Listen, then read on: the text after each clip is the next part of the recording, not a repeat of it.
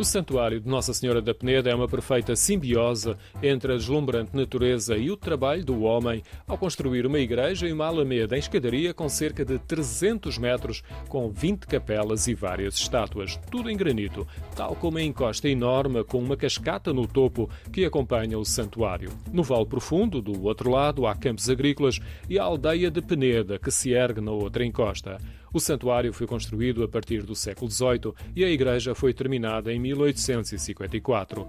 A mitologia e a fé fizeram com que se tornasse um lugar de peregrinação que envolve a Galiza. A principal romaria é no início de setembro. Sim, sim, todos os anos em setembro, até o dia 9, 10 de setembro, mantém-se, embora com menos pessoas, porque os velhotes muitos já cá não estão, mas os novos gostam de ir. Rosa Rocha vive no Soajo, no Conselho de Arcos Valdevez, uma das povoações mais próximas do santuário e muito procurada por turistas que também vão visitar a Senhora da Peneda. Sim, é lugar turístico e na Peneda há vários trilhos, depois também tem o rio, também tem lá lagoas e tudo, e tem o hotel, tem casas de turismo, e é um turismo de natureza por excelência, não é? Na minha visita, ao final da tarde, ainda se encontravam no largo do santuário muitos carros de turismo.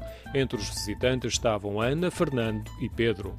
Gostei. Eu sou católica e então acredito nestas situações e foi uma visita muito maravilhosa. Ana Paula continua a ter o Santuário de Fátima como referência principal. O grupo estava deslumbrado com o enquadramento natural da Senhora da Peneda. É um sítio uh, imponente, é um sítio muito bonito, bastante grande, com várias capelas, com alguns significados. Muito, muito interessante para estar. Acho um sítio fantástico para se visitar. O espaço em si, sem dúvida nenhuma, é muito bom, é, gostei muito. É como o Pedro diz, o enquadramento está excelente. Sim, e uma cascata também.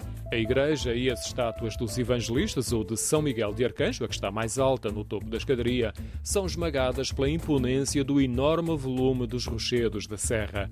Onde temos uma percepção de conjunto e do notável enquadramento natural do santuário é no Miradouro de Tibo. Fica junto à estrada principal a caminho da Peneda. Oferece-nos uma ampla vista do rio Castro Laboreiro. No lado oposto vemos a aldeia de Tibo e um pouco mais à frente o vale onde se esconde o santuário. Também impressiona a serra que está em frente do mirador, um enorme maciço granítico escuro e despido de vegetação.